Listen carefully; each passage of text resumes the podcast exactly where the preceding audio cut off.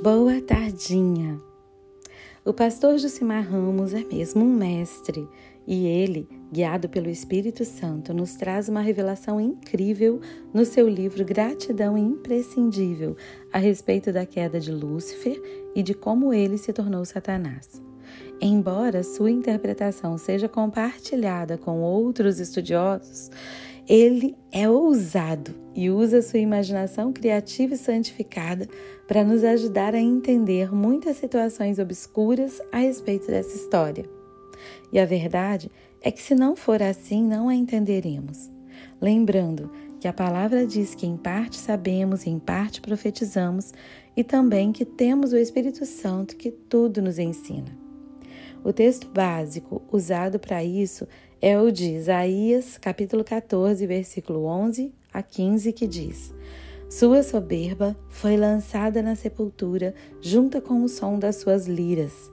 Sua cama é de larvas, sua coberta de vermes. Como você caiu dos céus, ó estrela da manhã, filho da alvorada. Como foi atirado à terra você que derrubava as nações. Você que dizia no seu coração: Subirei aos céus, erguerei o meu trono acima das estrelas de Deus, me assentarei no monte da Assembleia, no ponto mais elevado do Monte Santo, subirei mais alto que as mais altas nuvens, serei como o Altíssimo. Mas às profundezas do céu você será levado, irá ao fundo do abismo. Uau, que texto, né? Para mim, a revelação mais incrível muito mais do que a história em que ela conta como Satanás surgiu, é a sua conclusão, demonstrando que a grande razão disso tudo é a ingratidão.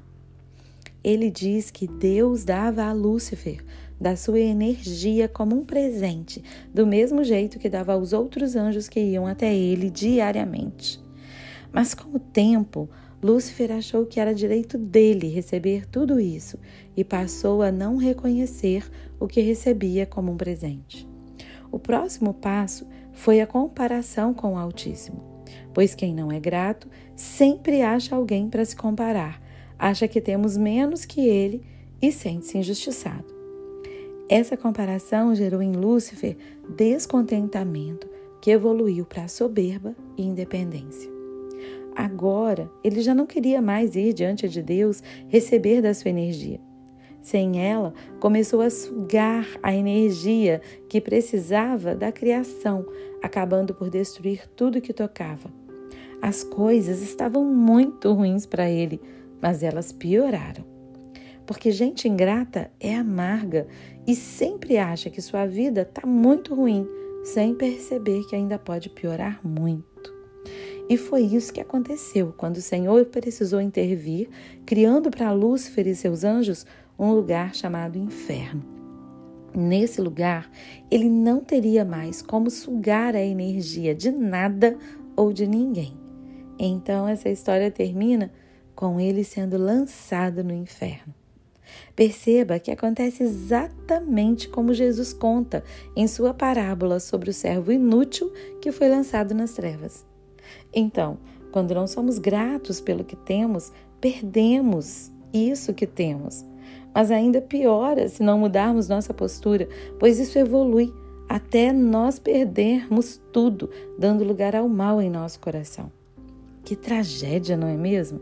Eu realmente espero estar lhe convencendo a reconhecer que tem muito e a estar contente com isso e a ser grato pelo que tem. Vamos praticar a gratidão escrevendo hoje cinco motivos pelos quais somos agradecidos e abrir a nossa boca agra é, agradecendo por isso em oração. Boa tardinha. Eu sou a pastorinha Magada Monte Sião Vix e do Ministério Bálsamo de Gileade. Amo você.